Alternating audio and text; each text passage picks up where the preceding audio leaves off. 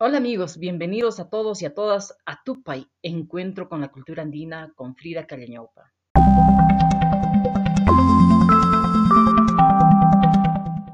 Les recuerdo que este mes estamos conociendo de cerca los rituales andinos. Ya hablamos los que están dedicados a la Pachamama, a los animales, y hoy nos toca hablar sobre el agua. Pero antes de dar paso a la exposición, permítame compartirles un tema musical Tardes Invernales, que nos invita a zapatear alegremente esta mañana. Fue compuesto por Manuel Gibaja Mejía y está dedicado a todas las mujeres encantadoras de todos los tiempos.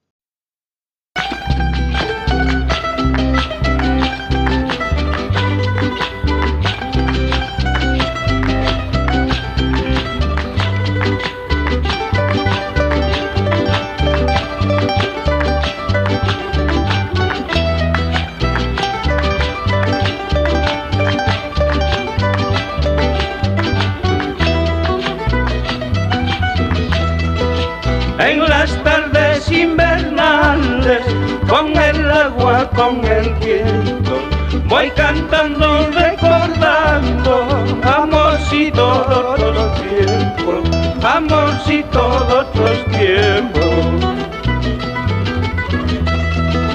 Habas patikan lunareca y más un manzanañao.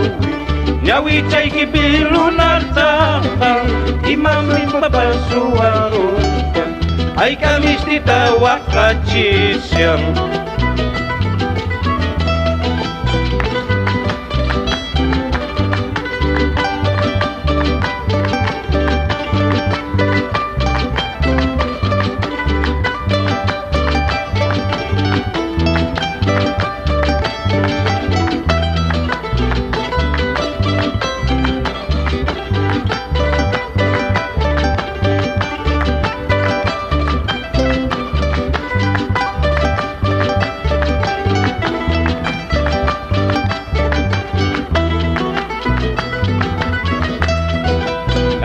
puerta de tu casa, charanguero me tequila.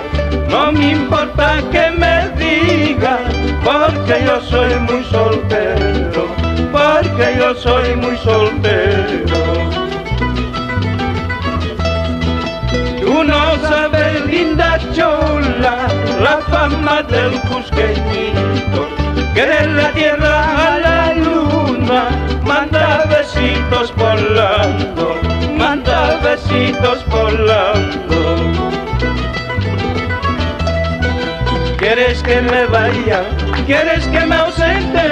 Eso es imposible, negra de mi vida. ¿Quieres que me vaya? ¿Quieres que me ausente?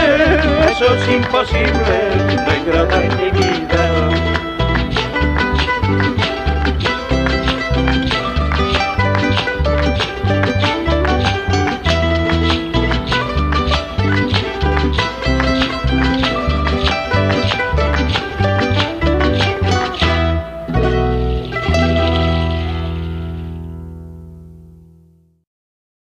Huayno jaranero que nos trajo a la memoria aquellos encuentros familiares donde sentados en la mesa se compartían ricas viandas y espumantes vasos de frutillada.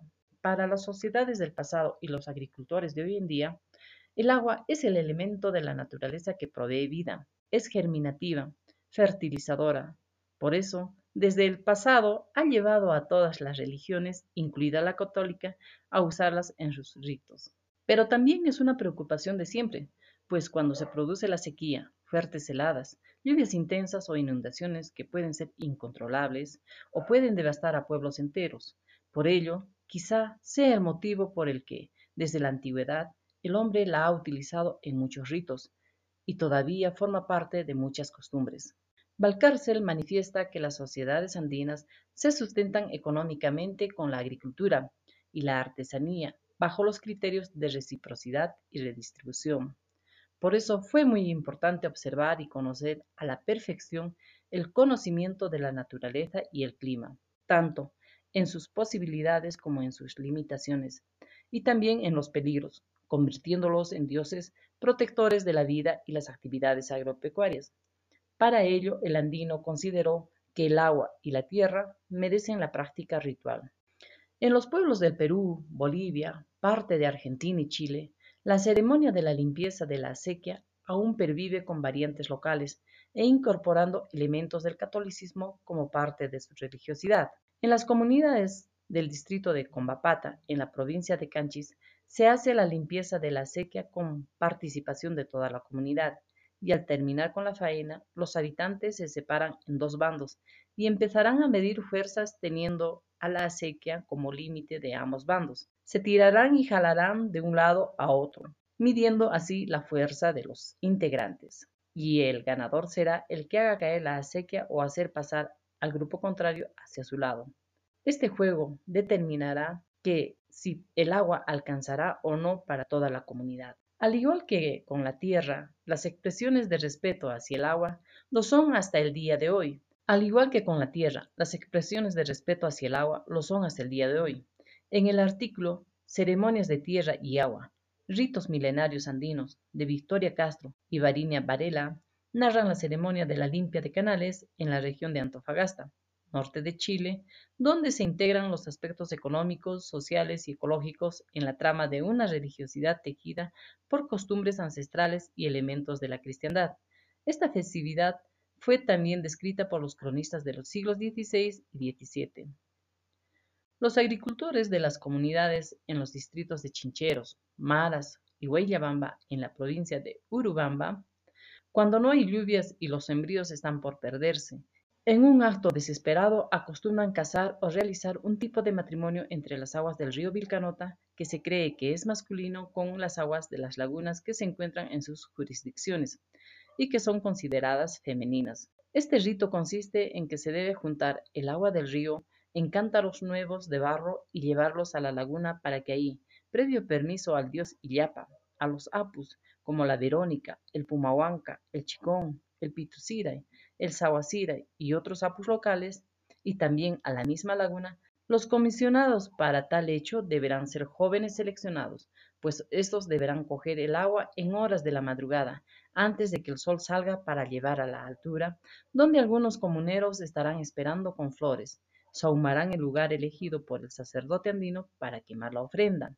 Realizarán la chaya con ñahuinaja y vino, y echar el agua del río a la laguna, y de ésta se cogerá otro poco para llevar al río y misteriosamente, como si el rito surtiera efecto, el cielo empezará a nublarse y la comisión prosigue a bajar lo más rápido posible porque empezará a llover. Y en caso de no tener laguna, ¿qué hacen las comunidades? Pues cada tarde juntan a los niños para que caminen por las calles del pueblo después de rezar el credo, Padre Nuestro y Ave Marías, gritarán a voz en, gritarán a voz en cuello. Unuykita paraykita apachimuayku Diosnillaita itallay. Lo que en castellano quiere decir, Dios Padre, envíanos tu agua, envíanos tu lluvia. Este rito lo hacen todas las tardes hasta que caiga la lluvia, porque se cree que Dios escucha a los niños del corazón muy puro. En otras comunidades sacan en procesión al Señor de la Sentencia y a los santos, y los dejan en la plaza para que se soleen hasta que caiga la lluvia. Otro ritual muy practicado por los agricultores de la zona de Urbamba y Canchis, cuando ven al cielo que está negro y las nubes bien cargadas anunciando que caerá el granizo, generalmente las señoras salen al patio con una cruz de madera o una cruz hecha de los tallos de maíz conocido como arariwa, que es el cuidante de las cementeras y del troje o almacén. Y mirando hacia el sector por donde está viniendo el granizo, empiezan a agitar a la ararigua e insultar al granizo en quechua para que se vaya y no se robe los cultivos. Otros echarán agua bendita y si tienen flores de misa harán humear con la misma intención. En una ocasión vi en la localidad de Tinta, un distrito de la provincia de Canchis, a una anciana coger un látigo y empezó a latigar al aire, insultando en quechua, Pauay Sua, Pauay Mileiruna, e irse tras de la casa para levantarse la falda y mostrar su trasero hacia el granizo. Y cuando le pregunté, ¿por qué hizo eso? Me respondió que el granizo es un hombre al que Jesús le castigó porque al momento de estar yendo al Calvario, éste se burló de él, y Jesús le había condenado a vagar por todo el mundo, robando la cosecha de los pueblos, y debía ser maldito. Pero al consultarle por qué se había levantado la falda, ella me dijo que al ver a su trasero el granizo se avergonzaría y se iría. No sé si fue casualidad o tuvo efecto este hecho, lo cierto es que en unos instantes el granizo desapareció y después de caer unas cuantas gotas de lluvia, este volvió a la calma. En otra oportunidad, en el distrito de Pitumarca, en la provincia de Canchis, pude observar en medio del patio un plato de losa en el cual habían puesto una cruz de sal de maras, es decir, la sal extraída de la pero sin ser procesada, la cual había sido colocada ahí para ahuyentar al granizo, porque malograría el maíz que estaba en el tendal o en proceso del secado. En la actualidad, algunos calqueños, cuando ven que están formándose las nubes y están anunciando el granizo, algunos vecinos se preparan para ahuyentarlo haciendo reventar cohetes de arranque, y después de un rato el cielo se calma. En la chacra acostumbran quemar la chamisa o matarral con la misma intención, es decir, ahuyentar la lluvia. Otro ritual recopilado en la zona de Urcos, provincia de Quispicanchis, es llevar sapitos de los ríos en ollas nuevas de barro con tapa, a la parte donde se hallan los cementerios pre-incas o partes altas del cerro para dejarlos ahí deshidratándose, ya que al escuchar los quejidos de sus criaturas, Dios se apiada y hará llover. Para el cusqueño es importante traer bloques de nieve del Apo Sangate, después de celebrar la misa del Señor de Coyoriti. Los pablitos o ucucus tenían la costumbre de bajar en sus espaldas grandes bloques de nieve perpetuo del mismo Apu, el cual era repartido en la comunidad, porque es considerada como agua bendita, el cual se utiliza como agua de sereno para curar algunos males, otros para realizar el bautismo de emergencia, para regar la tierra de cultivo en caso de existir sequía, o utilizarlo como amuleto. Como vemos, el agua en el mundo andino es el elemento principal cargado de una simbología muy importante. Hoy en día esta costumbre se ha transformado por el tema del deshielo, ya que en vez de traer los bloques de hielo, traen agua bendita que tiene los mismos usos. Un ritual muy importante son los baños de purificación, que muchas veces lo practicamos en Año Nuevo. En este caso, el creyente se bañará con la finalidad de limpiar la energía negativa que está adherida al cuerpo, para quitar la mala suerte o los hechizos. Y limpiarse en muchos casos el mal del que padecían. Lo que pude ver y recopilar información de los chamanes en Piura está referido también al baño ritual, en las lagunas encantadas de las Guaringas o la laguna El Chimbe, donde el chamán ejecutará un rito de purificación al iniciado, con un baño iniciático que tiene significado ritual, cultural y mágico, es un momento de transición que representa el paso de ser el hombre normal a uno elegido como mediador entre el hombre y, lo sobrenatural. Y es a partir de ese momento en que recién el iniciado podrá servir a su huaca, lo que para nosotros viene a ser el apu. Amigos, como pudimos ver, el agua es un elemento vital para el desarrollo de la vida, que las sociedades del pasado y las comunidades campesinas consideran un elemento sagrado.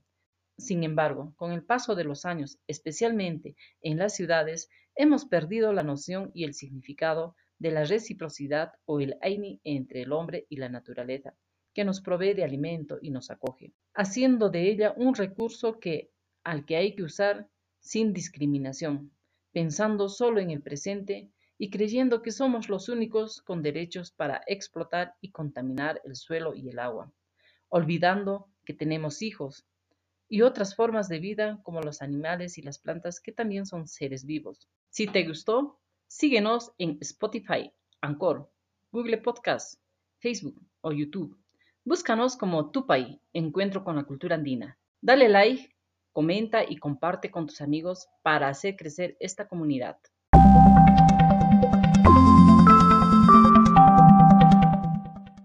Y recuerda, un pueblo sin tradición es un pueblo sin porvenir. Alberto Lieras Camargo.